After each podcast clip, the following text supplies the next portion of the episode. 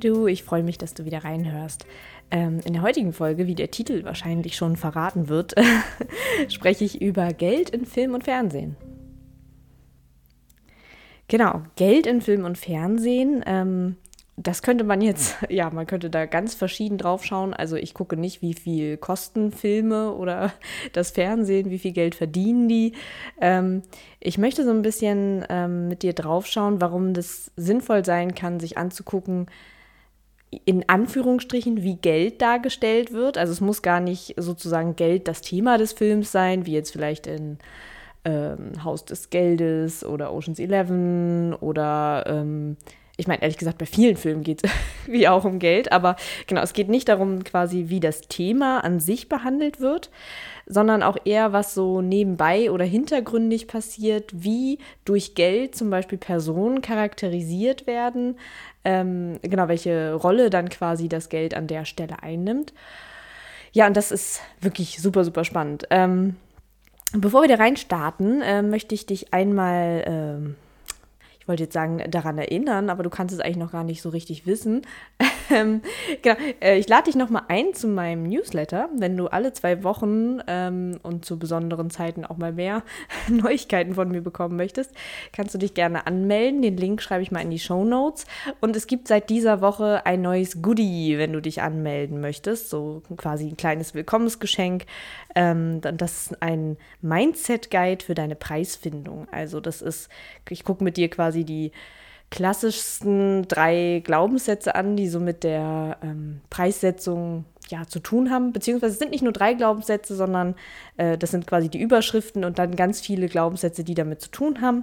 Und in der PDF-Anleitung kriegst du quasi Übungen und ich zeige dir auch gleich ein paar Impulse quasi, was du bei diesen Glaubenssätzen dann auch machen kannst.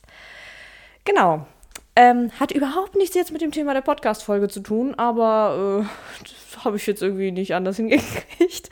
ähm, genau, deswegen ist das jetzt so random, habe ich das jetzt hier zwischendurch erzählt und komme jetzt wieder zum Thema Film und Fernsehen zurück.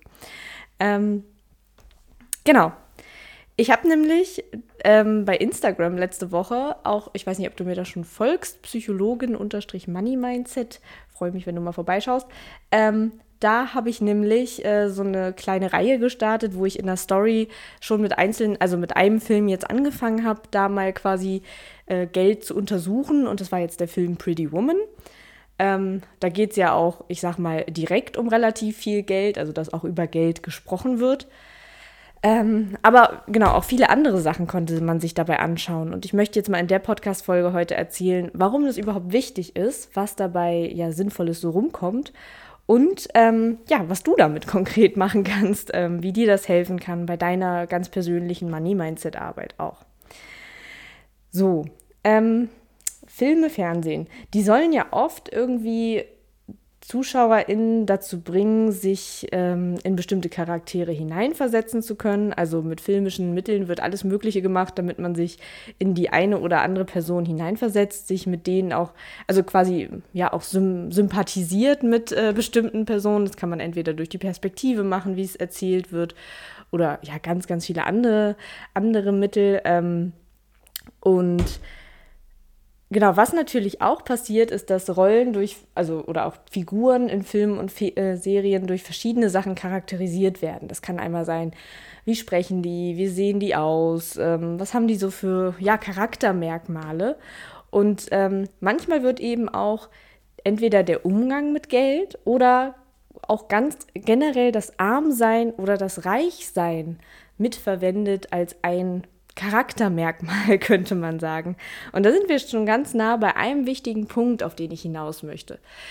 Denn in den meisten ähm, ja, Filmen werden ja so Stereotype bedient. Und ich bediene die jetzt auch hier nochmal und wiederhole sie nochmal, ähm, dass eben vor allem so reiche Menschen eher die äh, ja, schlechteren Menschen sind, eher charakterschwach, gierig, machthungrig. Also häufig sind das irgendwie die Bösewichte oder die Gegenspieler, ähm, Menschen, denen man das Geld wegnehmen muss, so Robin Hood-mäßig, ähm, um was Gutes damit zu tun, weil die das offensichtlich nicht machen. Ähm, genau, gerade auch so dieses Leute, die sowieso schon unheimlich viel Geld haben, dass die irgendwie noch mehr Geld wollen und noch mehr Macht. Ähm, das wird oft so dargestellt. Ähm, Und gleichzeitig sind häufig, was heißt häufig? Ich habe jetzt keine Statistik dazu erhoben, aber ähm, du kannst ja mal gucken, ob das mit deiner Erfahrung übereinstimmt. Vielleicht gucken wir halt auch einfach richtig verschiedene Filme, kann ja auch sein. Ähm, dass äh, ganz oft so die Hauptpersonen eher die armen Personen sind oder zumindest diejenigen, die im Film so auch als moralisch überlegen zählen sollen. Ähm, also oft wird da auch so eine Geschichte erzählt von dem ähm, ja, armen Menschen, äh, der aber Gutes tut, der dann irgendwie im Verlauf des Filmes manchmal auch zu Geld kommt oder zu dem, ähm, was er sich wünscht, er sie sich wünscht. Ähm, genau, aber das heißt nicht unbedingt, dass er da ein schlechter Mensch wird. Also das wird nicht so unbedingt zu Ende erzählt. Aber irgendwie dieses, ne, dass am Anfang das genau klassisch irgendwie jemand in ärmlichen Verhältnissen ist. Ähm, Genau, und was dabei passiert, ist natürlich, dass so klassische, ja auch Glaubenssätze wieder bestätigt werden, wenn wir immer wieder reiche, fiese Menschen sehen und irgendwie die äh, Armen, aber dafür irgendwie moralisch Überlegenen, die Sympathischen, die Netten, die, die irgendwie Zeit für, ja, weiß ich nicht, äh, sich eher Zeit für Familie und Freunde nehmen, obwohl das auch nicht stimmt, weil oft sind die, werden die auch so dargestellt, dass die den ganzen Tag arbeiten müssen oder ähm, ja wirklich sich viel reinhängen in alles Mögliche. Ähm, genau, ich, ich nenne jetzt ehrlich gesagt absichtlich keine Beispiele. Ähm, Genau, weil, also vielleicht mache ich da auch nochmal in Podcasts nochmal, dass ich wirklich einzelne Filme mir mal anschaue und da mal so kleine Analysen mache. Also jetzt nicht auf so eine langweilige Art, aber ähm, so ein bisschen quasi, was ich in den Instagram-Stories auch mache, nochmal zusammengefasst im Podcast. Aber heute möchte ich tatsächlich eher so ein bisschen allgemeiner darüber sprechen, deswegen baller ich dich jetzt hier nicht zu mit Beispielen. Ähm, genau, aber die werden wahrscheinlich selber auch welche einfallen. Ähm, Genau, also was ich gerade sagte, ne, dass so Charakterma Charaktermerkmale durch Geld dargestellt werden, aber auch eben so eine typische ja, Heldenreise oder Geschichte passiert, dass irgendwie die guten armen Menschen die bösen Reichen besiegen oder ähm, selber erfolgreich werden, aber eben durch gute Mittel ähm, und so weiter und so weiter. ähm, und selbst wenn das halt, wie gesagt, nicht das, der Hauptplot ist im Film, ist es meistens eben irgendwie am Rande dann doch bemerkbar. Mm.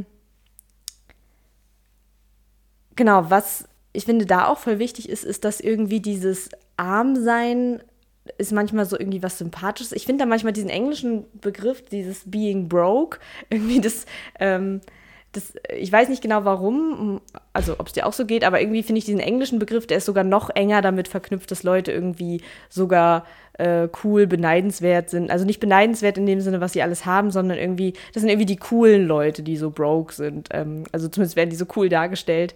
Ähm, und das finde ich ist irgendwie doch auch schon ein spannender Punkt, dass irgendwie dieses äh, kein Geld haben offenbar andere Sachen ja mehr zeigt oder man es vielleicht weniger in Frage stellt. Das wäre auch eine spannende Frage. Warum ist es aber jetzt so wichtig, sich damit so auseinanderzusetzen? Also ich meine, das war jetzt vielleicht auch offensichtlich, ne, dass so Reiche häufig böse dargestellt werden und äh, ärmere Menschen irgendwie gut. Ähm, dafür hättest du vielleicht diese Podcast-Folge jetzt auch nicht gebraucht. Ähm, warum ist es aber wichtig, darüber mal zu sprechen aus so einer Perspektive vom Money-Mindset? Ähm, letztendlich machen Filme, Fernsehen ein Stück weit unserer Unterhaltungskultur aus oder auch teilweise Informationskultur ähm, gibt es das Wort? Aber genau, also es, wir sind damit ja umgeben. Und das sind eben Dinge, die wir uns immer wieder anhören und sehen. Und wir müssen eben auch schon eine extra Leistung an Arbeit ja erbringen, um uns quasi immer, immer wieder festzustellen, hey, das stimmt nicht unbedingt. Ne? Das ist nicht unbedingt die Wahrheit, es geht auch anders, so, ne? um sozusagen, das gilt für ganz, ganz viele Stereotype, die irgendwie immer wieder bedient werden. Ähm, ja, da, kann, da, da, fällt es einem dann eher auf, sozusagen, wenn irgendwas zu klischeehaft ist. Und ich weiß nicht, ob dir das bei Geld zum Beispiel auch schon so auffällt. Ähm, was aber dabei passiert, ist, dass wir so ein bisschen wie, ja, kollektive Erinnerungen sammeln. Ne? Also es ist wie so eine kollektive Wahrheit, weil wir irgendwie alle das immer wieder dargestellt bekommen. Und natürlich, wahrscheinlich jeder und jede würde sagen, äh, ja, Film und Fernsehen, das ist ja, äh, ne, ist ja nicht das echte Leben. Aber so ein Stück weit soll ja ganz oft irgendwie, zumindest in manchen Filmen und Serien, das echte Leben dargestellt werden. Deswegen ist es, glaube ich, nicht ganz von der Hand zu weisen, dass das irgendwie einen Effekt auf uns hat. Ähm, und genau, das finde ich halt echt irgendwie spannend, auch vor allem inwieweit da irgendwie alles auch bewusst gemacht wird oder auch einfach ja dann die, das Money-Mindset der RegisseurInnen oder DrehbuchautorInnen widerspiegelt, ähm, wäre nochmal eine andere spannende Frage. Eine andere Sache, auf die ich nochmal hinaus will, ist aber auch, dass ähm, es ja auch historische Geldwahrheiten gibt, die manchmal in Filmen und Fernsehen so transportiert werden. Gerade wenn es so im, um historische ähm, ja, Geschichten geht, die vielleicht auch, also ja, nah an der, an der wahren Historie dran sind. Das kann super spannend sein, ähm, sich wirklich mal damit auseinanderzusetzen. Was ist denn eigentlich die Geldgeschichte zum Beispiel meiner Kultur, in der ich aufgewachsen bin? Muss ja nicht das Land sein, in dem du geboren bist, aber vielleicht, ähm, ja, wo du dich irgendwie verbunden fühlst oder wo deine Eltern herkommen, ne? weil, oder Bezugspersonen, mit denen du aufgewachsen bist, weil das ja häufig so Einflüsse sind, die wir hatten. Und um dann mal nur ein paar oberflächliche Beispiele zu nennen, äh, weil jedes davon könnte man noch wirklich in die Tiefe führen. Mm, aber da macht es auf jeden Fall ja einen Unterschied, ob Eltern, Großeltern Kriegserfahrungen haben, in welchem Land die gelebt haben, ne? unter welchen Umständen haben die ähm, Teilungserfahrungen oder wenn wir an die deutsche Geschichte denken, ähm, irgendwie DDR-Geschichte, äh, also was war sozusagen auch Fluchterfahrung, ne? Was sind da diese ganzen ähm, ja, Erlebnisse, die es gab, die ja auf Geld auch einen Einfluss hatten und wie man Geld sieht und wie man mit Geld auch umgegangen ist. Und das sich mal so ein bisschen zu vergegenwärtigen, das muss eben nicht durch Film und Fernsehen sein, aber das kann manchmal hilfreich sein, denn oft gibt es da kulturelle Gemeinsamkeiten. Ähm, es gibt ja, und das ist tatsächlich schon statistisch, dass man ja sehen kann, ähm, zum Beispiel, wie viel wird in welchen Ländern gespart, ne? oder wie ist die Vermögensverteilung, wie hoch ist da äh, die Ungleichheit zwischen arm und reich. ähm, und das sind ja also einmal historisch gewachsene Sachen, ähm, aber auch Realitäten, die nicht vorherbestimmen, wie du jetzt quasi mit Geld umgehst, aber die auf jeden Fall einen Einfluss haben können auf das, was entweder dir mitgegeben wurde oder ja, was so ein Stück, we Stück weit eben ein Teil ja, von dem ist, was du vielleicht gar nicht so auf dem Schirm hast. Habe ich das kompliziert gesagt? Ich habe eigentlich versucht, es nicht so kompliziert zu sagen. ähm, ja, schreib mir sonst einfach eine E-Mail, wenn es nicht. Ich, ich antworte dir. Ich erkläre es nochmal. Ähm, Genau, aber deswegen finde ich auf jeden Fall, also Filme gucken ist sowieso eine gute Sache. Ähm, auf vielen Ebenen äh, kann einen das weiterbringen, aber auch beim Thema Geld. Schau doch einfach mal bei dem nächsten Film oder bei den nächsten zwei Filmen, die du dir anschaust. Ich meine, äh, sonntags kommt ja mal meine Folge raus, vielleicht guckst du ja Sonntagabends noch irgendwas. Und achte einfach mal so einmal bewusst drauf, wie wird Geld dargestellt in diesen 90 Minuten.